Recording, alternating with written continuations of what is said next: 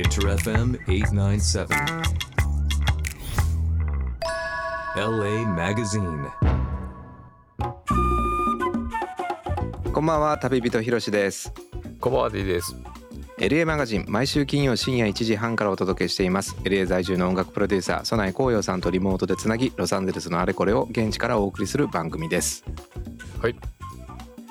あのあれだよねサマソニもさフジロックも第一弾発表されてさ、ケンドリック・ラマケンドリック・ラマーにあの初来日のリゾー。アリー。ゾリゾが初来日プラスヘッドライナーっていうね。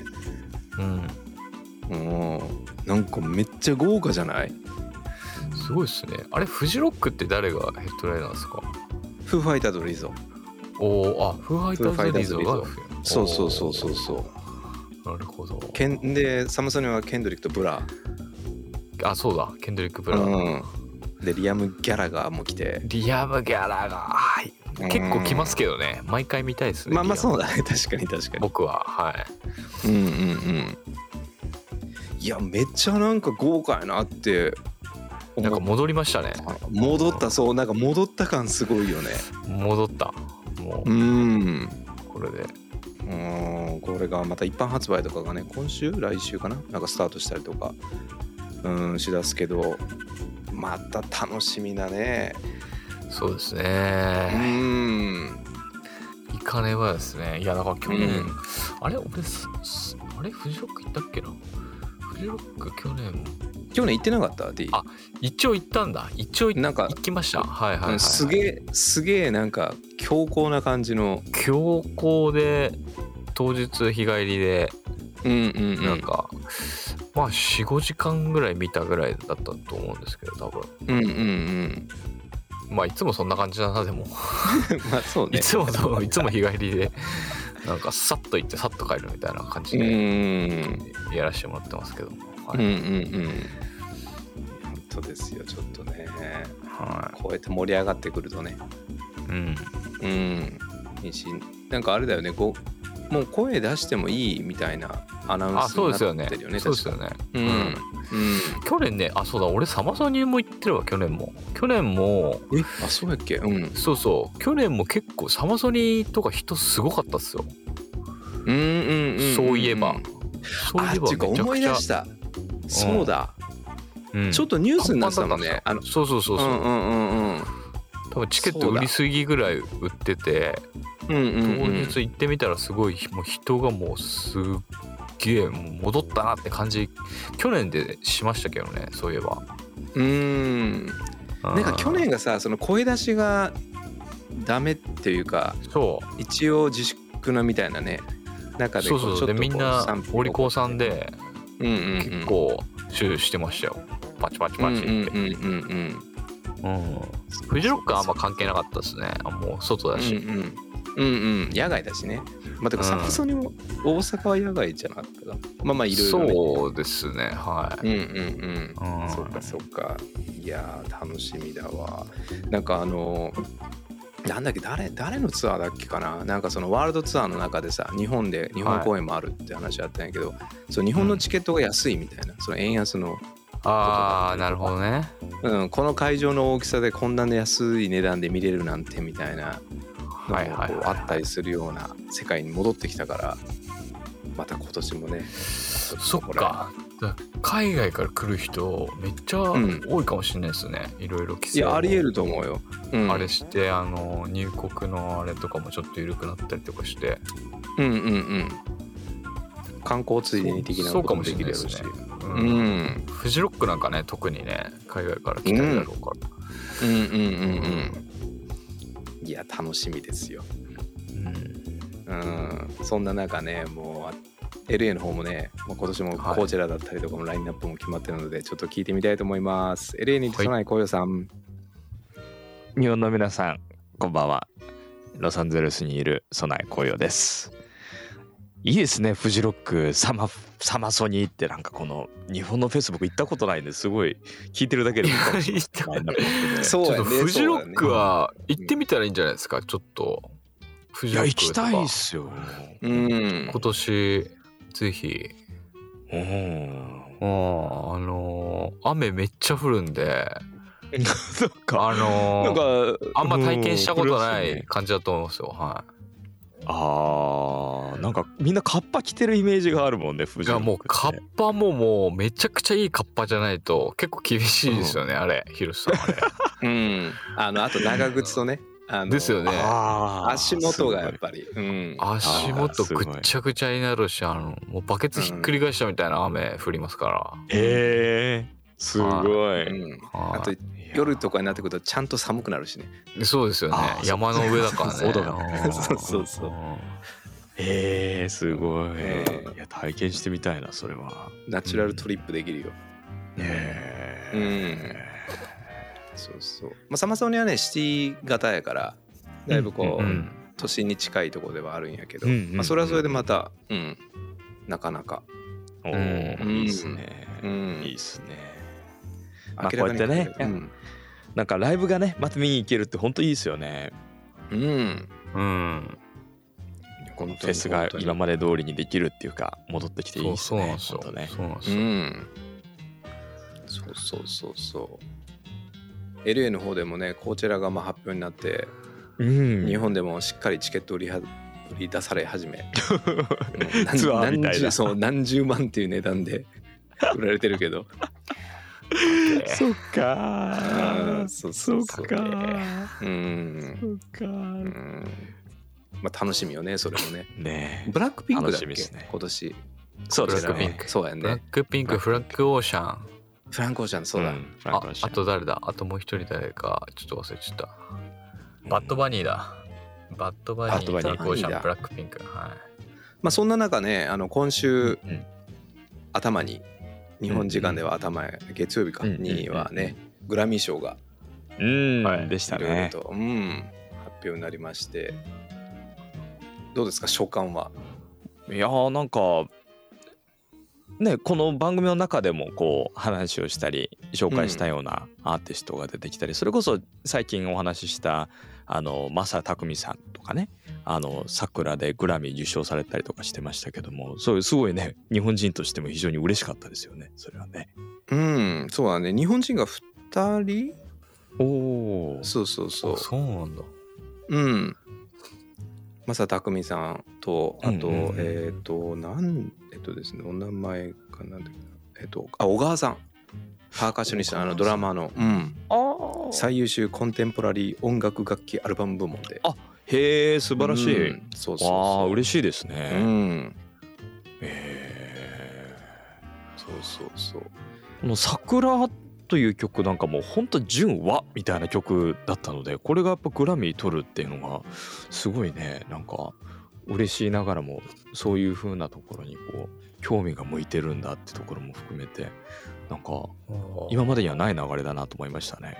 うんこの正匠さんは LA 在住だよねそうですうね。ん小遊さんなんかあれあんのこう関わり以前何年か前のスペシャルメリットアワードかな。あの夜の会うやつのグラミーのその集まるやつとかでお会いしたことはありました。本当にちょっとご挨拶程度だったんですけども。うん。結構でも何度もノミネートされてるんじゃないかなマサさんって。そうな,、うん、なんかグラミー賞うん結構チャレンジをされてうんるよね。うん。うん、うんそうなんですよね、うんなので本当に素晴らしい。うん。日本ではあの西城秀樹さんの老いっていう。え？そうそう。あそうなんですか、うん。匠さんはえー西城秀樹さんの老いだっていう、へうん。ああそうなんだ。うん。へえそうそうそう。小川さんも匠さんもあの年的にはお俺ママ近くてお二人とも。ほうほうほうう。ん。えー、なんか同世代なえー。うん。そうそうそう、えそうなんですよ。ーねえあとは、うん。あの広瀬さんもあの MV が出た時に話してたやっぱケンドリック・ラマうーのん「ハートパート5」がね、うん、いやーもそりゃねっていうううん。あのミュージックビデオもノミネートされてましたけどね、うんうんうん。やっぱすごいやっぱあの曲はまあパワフルですね本当にね。改めてこう聞いてみて思いました、うん。D はなんかあります？興味深いっていうかなんか気になってた？グラミーで気になってた。これが面白かったみたいいやグラミーは今年面白かった。なあのーな、うん、ちょっとある意見でこのグラミー賞が年々その Z 世代とかの間でちょっと影響力がだんだん右肩下がりなんじゃないかっていうちょっと記事を見ててああ。うん。あそういう話題ってあります？アメリカって。なんかその今たビヨンセアデルの白人黒人のまず対立構造で、なんか勝敗をつけるみたいなのがそもそもなんかそういうのもなんか見え方的に良くないしそもそもそのグラミーの会員で、なんかその特権階級でうん、上層部は白人の人が多い。中で、なんかその音楽とはこうあるべきみたいな白人男性アメリカの白人男性が思うロックみたいな。女性が歌うポップスもなんかそのアジア人がうん。例えばブラックピンクとか BTS みたいな人たちがノミネートされるっていうことはうんあまりうんない。うん。そういうなんか差別的ななんか世間の盛り上がりとかとはちょっと乖離してる感じがその評価を特権階級の白人の男性の人のが評価を下すアメリカの音楽うん。みたいなところでどうなんだみたいなのをなるほどね。結構目にしてああなまあうん。それそう言われてみればそうだなみたいな。ところからちょっと今年のグラミーディグるのはやめたんですよ僕は。おーなるほどね。はい。なるほどね。そういうなんか社会に与えるインパクトとかじゃなくて音楽がなんかこうあるべきみたいな。なんかジジイのうん白人のジジイのなんかなんかすごいなんかすごいものが詰まってるんじゃないかっていうちょっとそういうのを考えてしまいまして。ああなるほどね。うん。やっぱこう歴史があるものっていうのはまあ歴史があるだけでなんか偉いっていうのはまあ一個あると思うんですけど、それどうまあなんかアップデートも必要なのかなとかちょっと個人的うん。にいろいろ考えたところもありましたね。はああ面白い。まあそれで言うとあのノミネートされているアーティストもまあ正直やっぱり偏りがあるなとは思いますよね。い。まああの今お話にあったような Z 世代を反映してるかって話で言うとまあ例えばバッドバニーとかはもっとうん多分ノミネートされててもいいと思うんですよねすね Z 世代っていうところで言うとね例えば逆に例えば若い人が中心になってたら多分アバはノミネートされにくいと思うんですよね、うん。すごい曲がいいっていう大前提だしアバも素晴らしいし僕も大ファンなんだけどややっぱりアバがこの主要なところでノミネートされてるところっていうのはやっぱりこのなんていうのかな。その投票をするメンバーの人たちの年齢その高めがあるなっていうのは、まあ、カテゴリーによってもあるんだけどもちょっと感じるところは確かにありますよね。あとは、例えばミュージックビデオとかで言うと今だともっと Z 世代まあアメリカの方多分日本もそうだと思うんだけど一番の話題はリリカルレモネードなんですよね。でリリカルレモネードが全く噛んでこないってところとかはやっぱすごいあの反映されてないなっていうのは思ったりしますよね。おリリえなんですか？リリカルレモネードって。リリカルレモネードってこの MV をあのはい作る、なんていうのかなあのまあレーベルみたいな MV レーベルみたいなやつがあって、えであのそこ結構ドレイクとかも作ってるんじゃないかな？リリカルレモネード。結構そこが手がけたやつってあのミュージックビデオ YouTube とか見るとあのマークがこうポンとねパックの、うん、パはいックのデザインで、うん、そうそうそうそう。あとナイキとかとコラボしたりだとかあの結構ねもうミュージックビデオのレーベルというのはもうちょっとそこ先に進んでる感じで、なおかつ音楽のメディアみたいにもなっててでやっぱりあの話をすると大抵リリカルレモネードの話は出てくるし例えば最近アメーバに行ったんだけどアメーバでもやっぱりリリカルレモネードのあのフーディーとかこのパーカーとか着てる人がいるへー。ぐらいなのでやっぱりすごい若い人の中の音楽の中心の竜巻の一つとしてはリリカルレモネードってあったりはするんですけど、うん。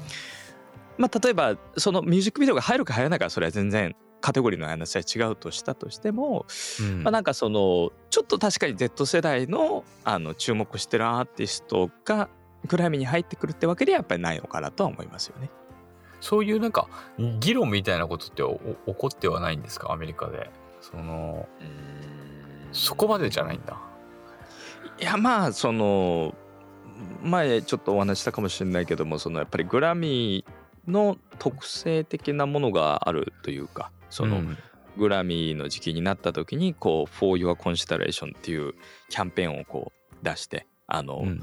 投票を、あの促すって言い方悪いなだけどこうキャンペーン PR のキャンペーンをしてったりとかするっていうのはもう結構もう昔ながらやってるところだったりはするので、そこに対してなんかメディアがそういうキャンペーンをすることがどうなんだろうみたいな議論はもちろん起こんないしうんもう昔から行われてることですしそこは。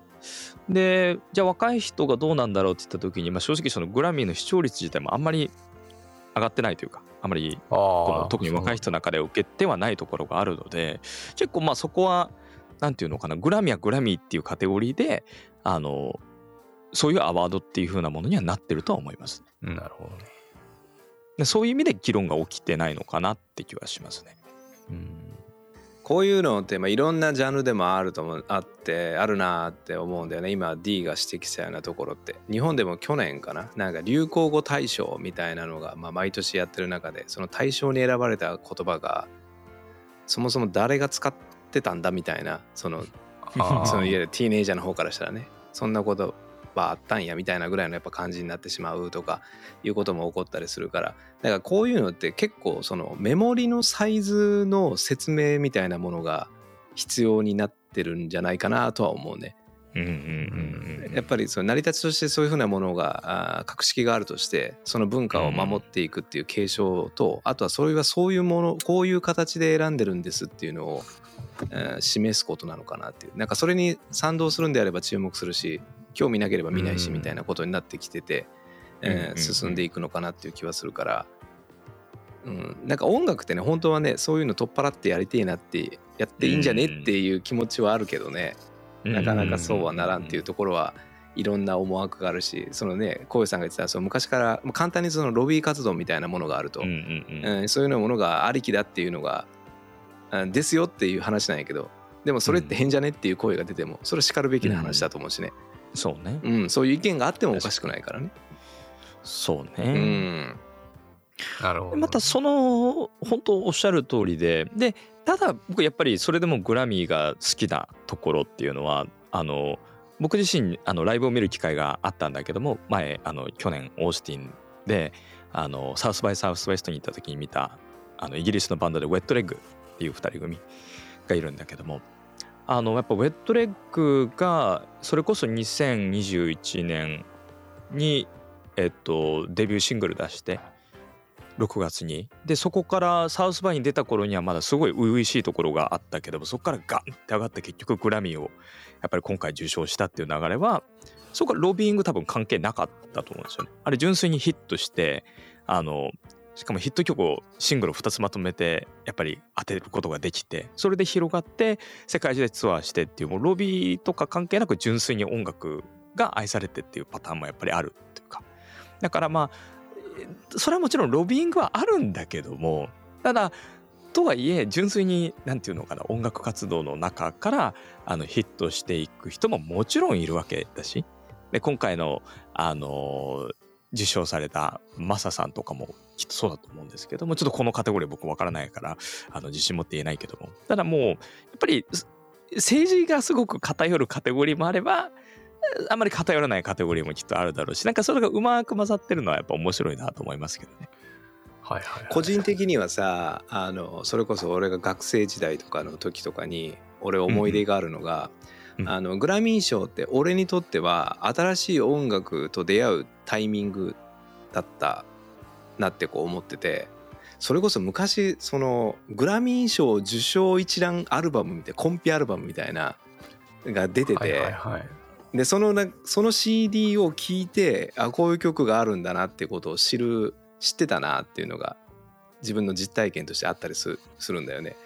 で答え合わせの賞だとしたらあれが入ってないのおかしいとかこれがこうだっていうことの意見が出るのはもちろんあるだろうしでその俺のその幼少幼少学生の時の聞き方ってそういうふうなものに受賞したものが知らないから聞いてこういう曲があるんだみたいななんか知るきっかけ。でそれがそのコンパイルされたアルバムとして CD で聴いてたっていうのがなんかあったりするから、なんかその捉え方も一つでもまたちょっとこう見え方が違うのもまたこういうショーの面白さだなっていうのは、うん、うんうん。聞いててなんか思うかな。うん。一つ僕今年面白いなと思ったのが今年って5つ新しいカテゴリーが追加されたんですけどあそうなんだ。そう。うん。でその中の一つがあの Best Song for Social Change っていうあの社会的に歌詞が意味がある曲に対して、えっと、表彰するっていうカテゴリーが生まれたんですよね。ではいはいはそれがスペシャルメリットアワードって言ってあの以前 D と一緒にグラビに行った時はいはいはに本番の前にこの行ったイベントがあったじゃないですか、はいはいはい。そのライフタイムアチーブメントみたいな障害功績賞みたいな表彰するはい。であそこで発表しますよって言われていた中でその曲があのまあなんだろうって話が出てたんですよかなりあ頭の方から、なんか政治的なものになるのかそれとももっと社会性があるものなのかって言ってた時にうん。去年の10月の5日にあの、まあ、あるすごい社会的にインパクトがある曲がリリースされてで何かっていうと去年あのイランで22歳の女性がこう頭をこう覆うヒジャブっていうあのうん宗教的なものなんだけどもを着用してないってことであの警察に暴力を受けて、まあ、亡くなったと言われてる事件があった時にはいはいはいあのそのイランのアーティストがプロテストとしてインスタで公開した曲があったんですよね。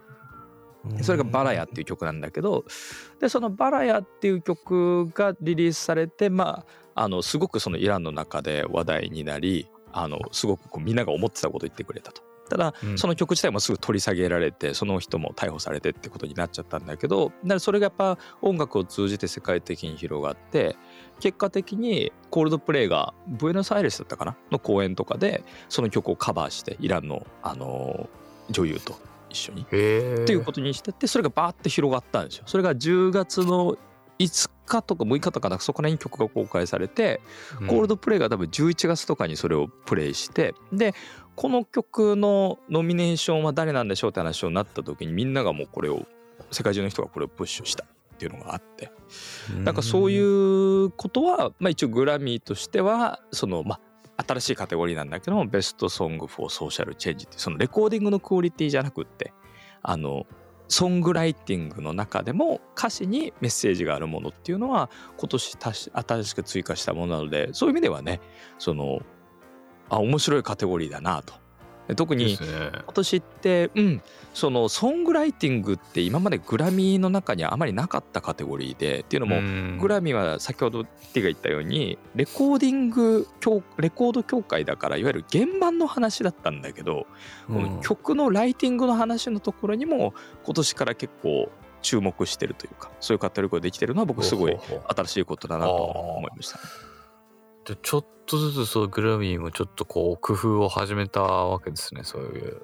うーん。クまあやっぱ内部もね一枚板でもないしこう政治的な部分もあればすごいそのなんだろうあの社会的なえーところももちろんあるしだからもういろんなところがね、ディンも前見たようにこう本当になんて言うんだろうないろんな側面があるもんねグラビーって、ね。そうですよね見てる方からしてそのグラミー賞って一言で言うけどその部門的にはやっぱり80何個とかまあ約90個に近いような部門の賞があってどうしてもその真ん中に目立つものっていうのがやっぱ最優秀アーティストとか最優秀みそのソング賞とかにやっぱなってしまうけど結構そういうふうにこういろんな賞のジャンルを全部見ていくと今こうよさんが紹介してくれたようなうんことがあったりとか取り組みもひっくるめてあったりとかするからこうその一番目立つものだけじゃなくて他のものも見ていくといろんなこうあこういう風なんで選ばれる賞もあってこの曲が選ばれてんだっていう見方をするのは面白いかもしれないね。そうですねうん、うんうんうんうんまあ、ということでじゃあここで一曲。ではじゃあ先ほどじゃあ紹介したあのそのイランのアーティストがリリースした曲を今回は紹介できたらなと思います。シャビン・ハジボーバラヤ Inter FM 897. LA Magazine.